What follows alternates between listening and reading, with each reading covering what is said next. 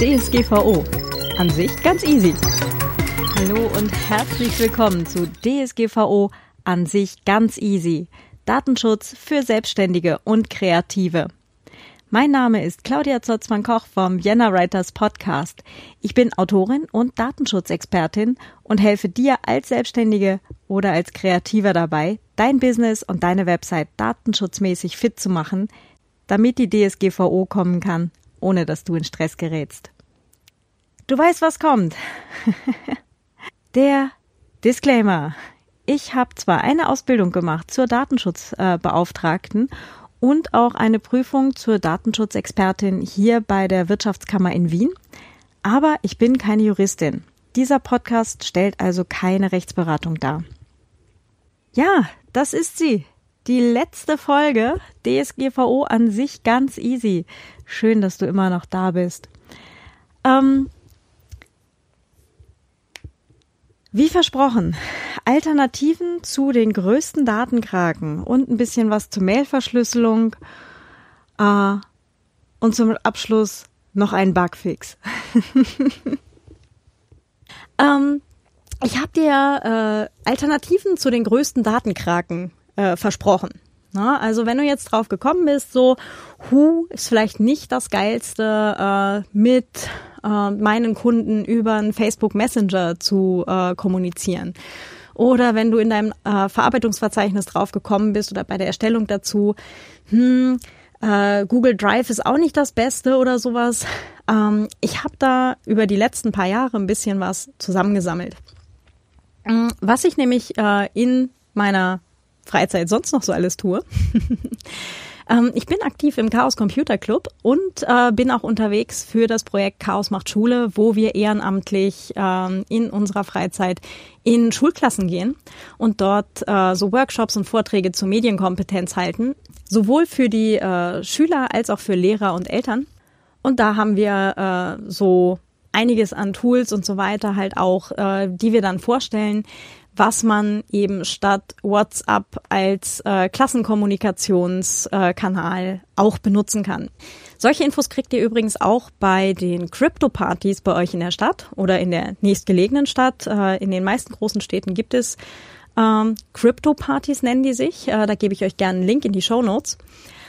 Ähm, da geht es darum, dass man eben genau solche Alternativen eben erfährt, dass man lernt, wie man äh, E-Mails verschlüsselt und so weiter. Das ist eine ganz coole Sache und da kann man auch äh, ganz viel eben auch immer wieder für sich selber noch mitnehmen.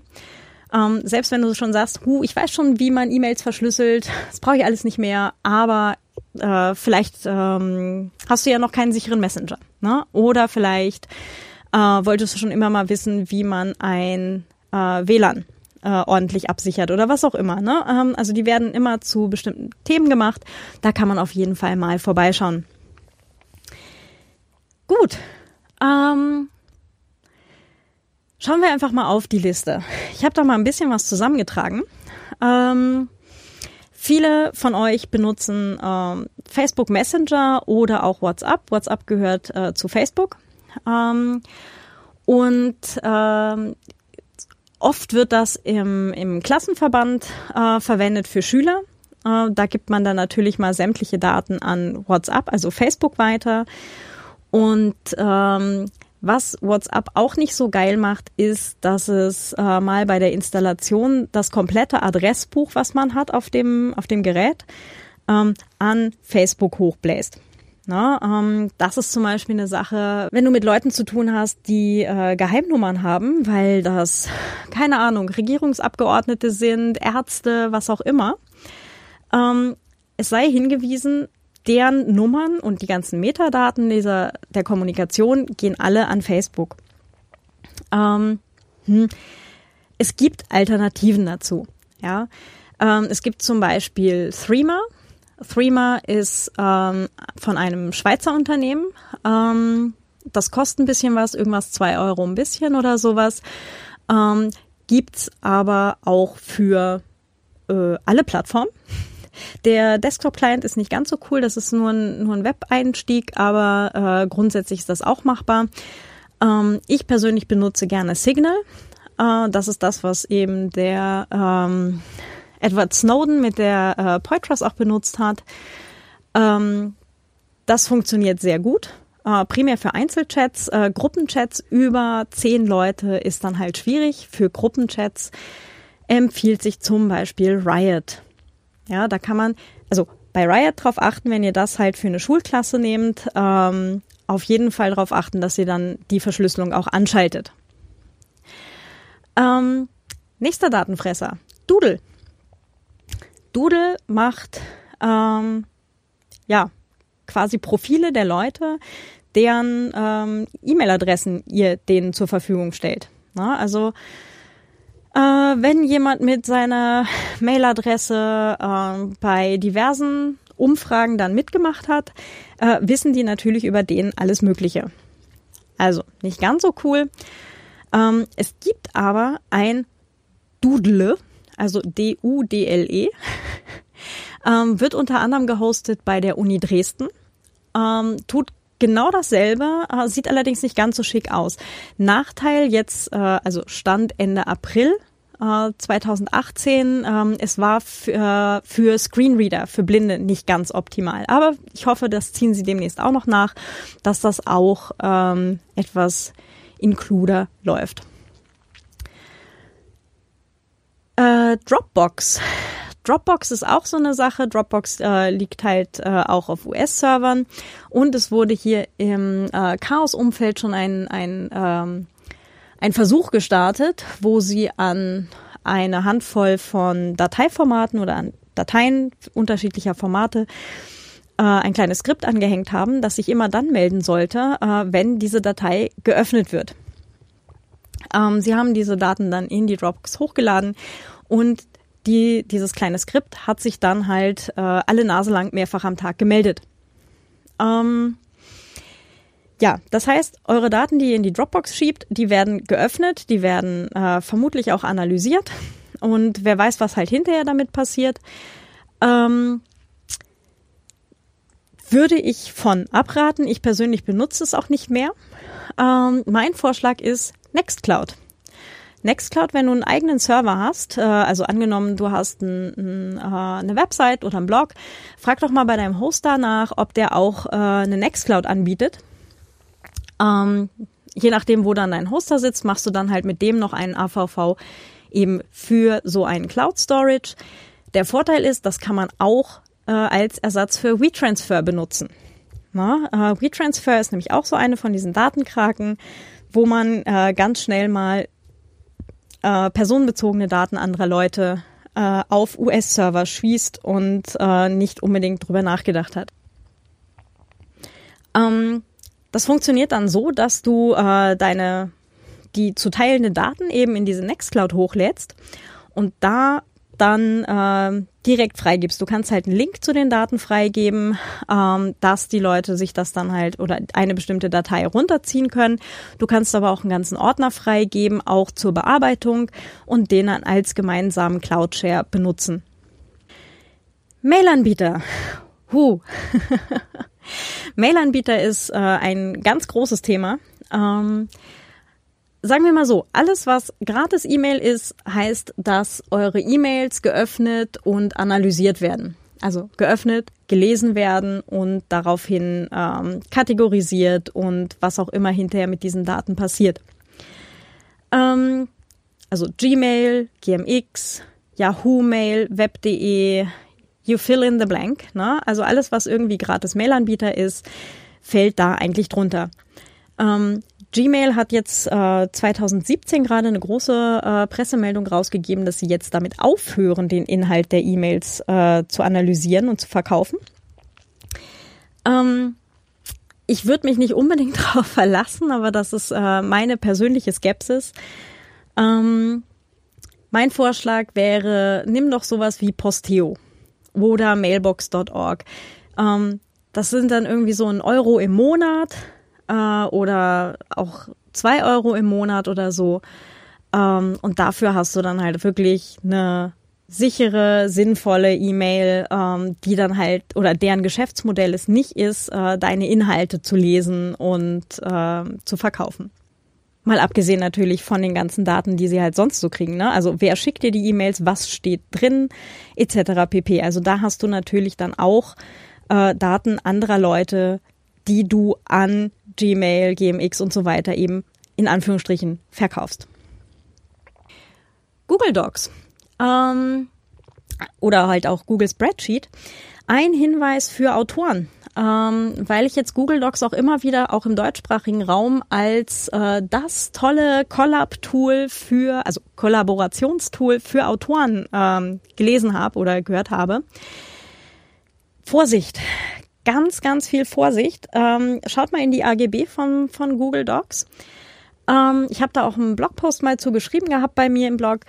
Ähm, da steht drin, dass ihr sämtliche Rechte an allem, was ihr da reinschreibt, inklusive Veröffentlichung, Vervielfältigung, Abdruck und so weiter, an Google übertragt. Ähm, selbst wenn du sagst, naja gut, ich pack da nur meine, meine, ähm, keine Ahnung, äh, Einkaufsliste rein oder so. Ähm, ja, würde ich trotzdem nicht empfehlen. Ähm, vor allem pass drauf auf, äh, wenn du selber hinterher den Text noch veröffentlichen möchtest. Ja, also wissenschaftliche Arbeit. Angenommen, du bist Student und schreibst eine wissenschaftliche Arbeit, ist das nicht unbedingt die beste Idee. Angenommen, du bist Autorin oder Autor und schreibst äh, dein Buch in Google Docs ähm, und möchtest das hinterher noch an einen Verlag verkaufen, äh, hast du eigentlich die Rechte ja schon nicht mehr dran. Außer deinem Urheberrecht. Das kann dir keiner nehmen. Aber da wäre ich jetzt mal ganz vorsichtig. Also ich bin keine Juristin, keine Ahnung, äh, vielleicht hat da jemand schon mal was ausjudiziert dazu. Aber ähm, nachdem es in den AGB ganz explizit drinsteht, Recht auf Veröffentlichung, Recht auf Vervielfältigung, Recht auf Abdruck etc., ähm, würde ich da mal ganz vorsichtig mit umgehen. Ähm, mein Vorschlag ist, es gibt äh, sogenannte PADs, also P-A-D-S, ne, PADs ähm, wird unter anderem gehostet vom Chaos Computer Club Wien. Ähm, Im Falle der CryptPads sieht man davon am Server tatsächlich nur eine, einen Zeichensalat. Das heißt, äh, niemand kann mitlesen, ähm, was ihr da an wissenschaftlicher Forschung reinpackt. Ja. Äh, niemand äh, kann irgendwie eure Inhalte sonst irgendwie analysieren oder verkaufen. Der Nachteil an der Sache ist, ähm, wenn ihr euer Passwort verbummelt, den Link zu diesem Pad, wie auch immer, dann kann euch leider auch keiner mehr helfen, dieses Ding wiederherzustellen. Aber für sowas habt ihr ja ziemlich sicher entweder ein äh, Bookmarks oder halt auch einen Passwortmanager, um euch solche Sachen äh, zu merken. Ähm, wenn ihr euch, also es ist nicht verpflichtend, ihr könnt einen Login äh, auf diesem Pad-Server anlegen, dann seht ihr im Dashboard alle euren zuvor benutzten Pads. Ah ja, genau. Und die funktionieren eigentlich quasi genauso wie Google Docs. Das heißt, ihr könnt auch zeitgleich mit zehn Leuten da reintippen und gemeinsam an einem Text, einer Präsentation oder so oder an einem Spreadsheet oder wie auch immer arbeiten. Ja, ähm, also das waren mal die groben äh, Datenkraken. ähm, vielleicht war ja was für dich dabei. Ähm, ja, äh, E-Mail-Verschlüsselung. Das hatte ich ja versprochen zwischenzeitlich. Ähm, E-Mail-Verschlüsselung ist grundsätzlich viel einfacher, als es klingt. Es hat nur den einen Haken, die Gegenstelle, also die Person, mit der du E-Mails austauschen möchtest, verschlüsselte, ähm, die müsste ebenfalls E-Mail-Verschlüsselung bei sich installiert haben. Ich hatte ja mal ganz kurz gesagt, äh, E-Mail ist grundsätzlich immer Plaintext, außer man hat E-Mail-Verschlüsselung. Ähm, und zwar liegt das daran, äh, selbst wenn du sagst, okay, du hast TLS äh, aktiviert, dass eben die Verbindung von deinem E-Mail-Programm zum Mail-Server verschlüsselt funktioniert, dann ist das so, dass wenn du äh, eine E-Mail senden möchtest, du die in deinem Mail-Programm äh, dann halt vorschreibst, auf Senden klickst und dann wird wie eine Art Rohrpost in einem verschlüsselten Tunnel diese E-Mail an den Mail-Server gesendet. Soweit, so gut. Wo allerdings diese E-Mail hinterher lang geht, über welche äh, Strecken, also tatsächlich über welche physischen Kabel, ist halt nicht geklärt.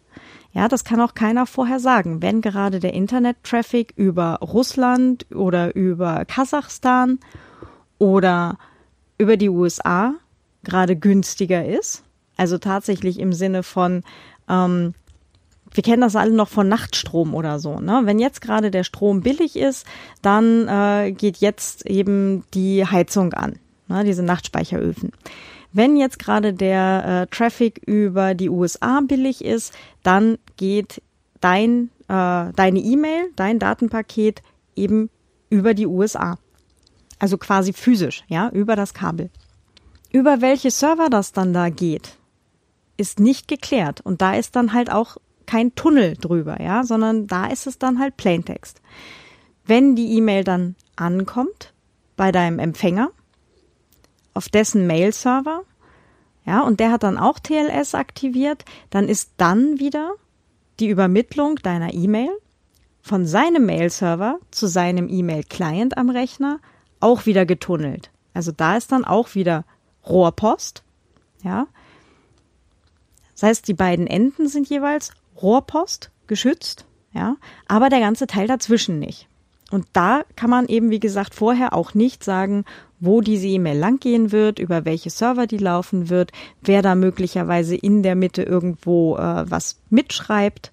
Ja, äh, von daher ist die Sache mit TLS super, betrifft aber jeweils immer nur die Kommunikation zwischen dem E-Mail-Client und dem E-Mail-Server der einen Person und nicht für den gesamten, äh, für die gesamte Strecke der Übermittlung.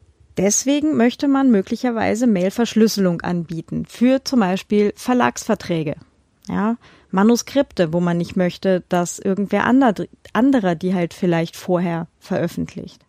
Für alle möglichen Dinge, ja. Es gibt Gründe, warum es äh, dieses Rechtsanwaltspostfach in Deutschland gibt, ja, damit eben Gerichtsurteile nicht Plaintext per Mail irgendwo von A nach B geschickt werden. Dass das Ding jetzt buggy ist, ist ein anderer Punkt, das lassen wir jetzt mal weg, aber äh, grundsätzlich möchte man halt für bestimmte Sachen äh, eine sichere Kommunikation zur Verfügung stellen. Sicher heißt in dem Fall, dass man einen Briefumschlag drumrum tut.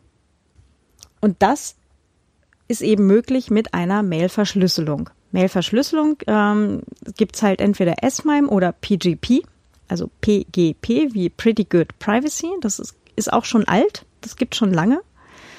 Ähm, das Ganze gibt es auch noch in einer äh, Open Source Version, das ist dann GPG. Äh, GNU Privacy irgendwas. Ich muss jetzt gerade echt mal kurz äh, DuckDuckGoen. GNU Privacy Guard. Und dafür gibt es halt auch relativ einfach bedienbare äh, Software, um das eben für sich selber zu aktivieren. Äh, auf Mac gibt es die GPG Suite. Und äh, auf Windows, äh, da kenne ich mich jetzt selber nicht sehr gut aus. Das muss ich immer nur Weihnachten reparieren. Aber ähm, da gibt es die Möglichkeit, das zum Beispiel mit dem Thunderbird E-Mail-Client zu machen. Wer jetzt schon Thunderbird benutzt, äh, es gibt dieses Enigmail-Plugin. Damit kann man eben auch diese PGP bzw. GPG-Verschlüsselung äh, recht einfach aktivieren. Das Ganze funktioniert dann so, dass man ähm, entweder das Plugin beziehungsweise halt auch die GPG-Suite installiert, eins von beiden. Äh, unter Mac kann man das auch mit dem ähm, Thunderbird und mit dem Enigmail. Und äh, dann erstellt man ein sogenanntes Schlüsselpaar. Man hat dann einen äh, privaten Key und einen öffentlichen Key. Und man braucht immer den öffentlichen Key des anderen. Und damit wird die E-Mail, die man dann schicken möchte an den anderen, abgeschlossen.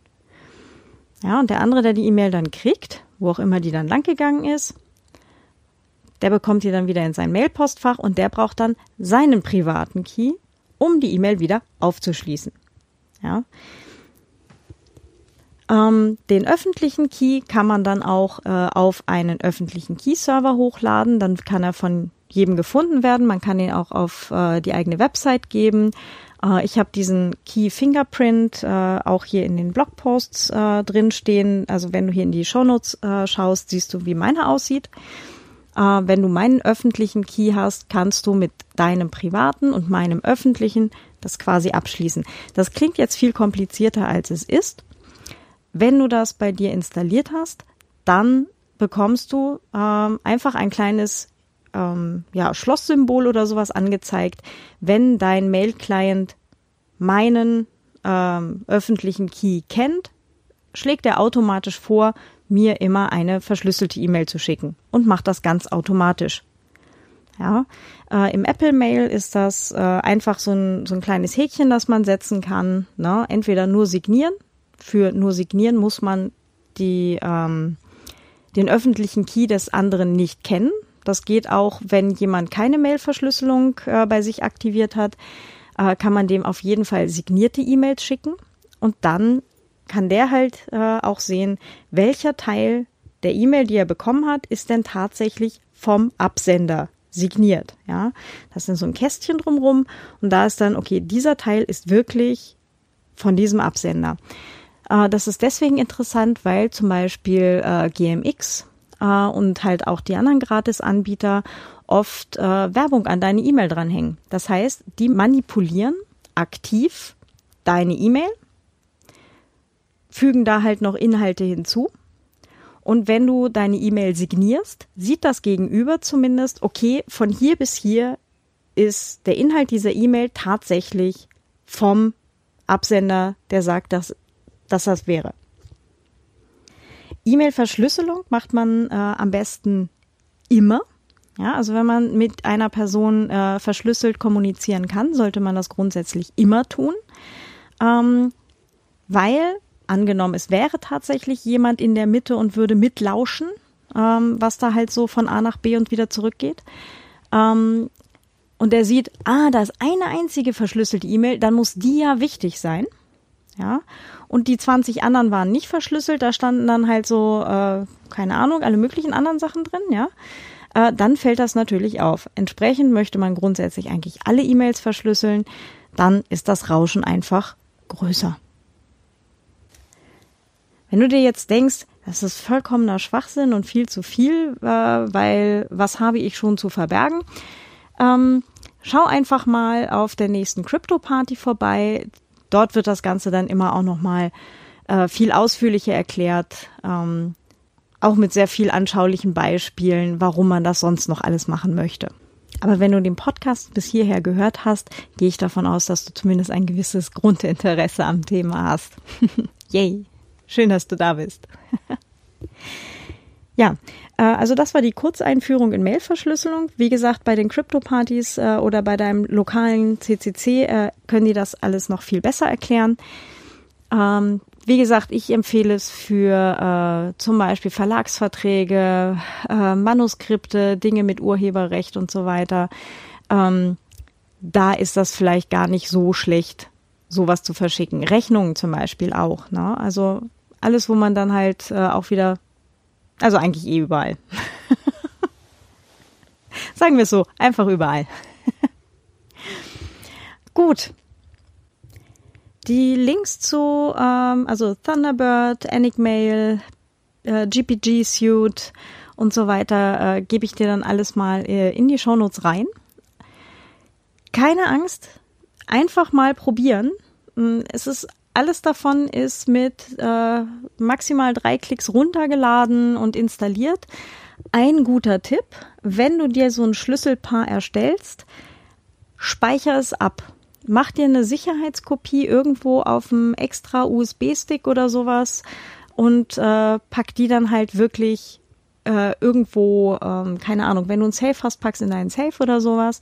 Ähm, diese Mailverschlüsselung ist ja quasi wie deine eigene Unterschrift. Ja, wie ich vorher sagte, du kannst ja E-Mails damit signieren, dass die wirklich von dir sind. Ja.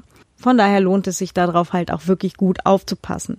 Es gibt noch die Möglichkeit, ein ähm, Revoked-Zertifikat zu erstellen. Das heißt, für den Fall, dass ähm, deine äh, E-Mail-Adresse mal missbraucht wird oder sowas, kannst du damit dann halt diesen Schlüssel auch wieder für ungültig erklären das würde ich dann auch auf diesen USB-Stick ziehen. Das ist dann schon äh, Profiliga. aber wie gesagt, das ist halt auch mit drei Klicks gemacht, sollte man dann in der Schublade haben oder im Safe oder wo auch immer es gut sicher ist. Ähm, und dann halt drauf aufpassen, weil wie gesagt, das ist eben deine digitale Unterschrift für deine E-Mails.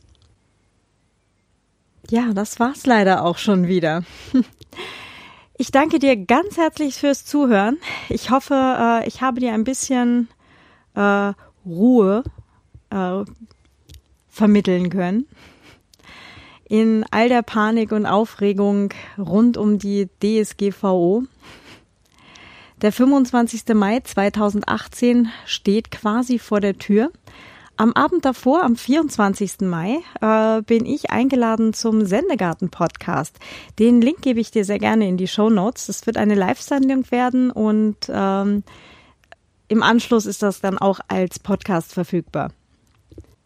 Wenn du Lust hast auf eine äh, individuelle Zusammenarbeit mit mir, äh, melde dich gerne einfach. Äh, E-Mail-Adresse und PGP-Key sind in den Show Notes. Wink, wink, nudge, nudge. Kannst du gleich ausprobieren. Ähm, trag dich gerne in meinen Newsletter ein. Da schreibe ich dann demnächst äh, Neuigkeiten zum Thema DSGVO und aber auch zur kommenden E-Privacy-Verordnung. Über Links und Sternchen, äh, nein, Likes und Sternchen. ja, Links auch, aber über Likes und Sternchen freue ich mich besonders. Und auch, äh, wenn du mir ein bisschen was in den Hut wirfst und mir zum Beispiel auf Honig-Stunden spendest. Da übrigens ein riesiges Dankeschön an alle, die schon etwas gespendet haben. Super, super cool. Danke, danke, danke. Meinen äh, großen Podcast findest du äh, unter viennawriter.net. Das ist der Vienna Writers Podcast. Und unter Vienna Writer findest du auch meine Patreon-Seite, wenn dich interessiert, was ich halt sonst so mache. Ich wünsche dir eine entspannte Zeit. Toi, toi, toi viel Erfolg bei der Umsetzung deiner äh, Datenschutzziele. Und ich hoffe, wir hören uns demnächst mal hier oder dort wieder. Die Podcast-Landschaft ist ja bunt und aufregend. äh, ganz zum Schluss habe ich noch einen Bugfix für dich. Äh, mir wurde ja ein Bug gemeldet, dass in der Folge 6 der Cat-Content zu leise war. ich habe das dann jetzt hier nochmal zum Ausklang ein bisschen lauter nachgereicht. Hab einen ganz wunderschönen Tag. Bis bald, deine Claudia vom Vienna Writers Podcast. Ciao.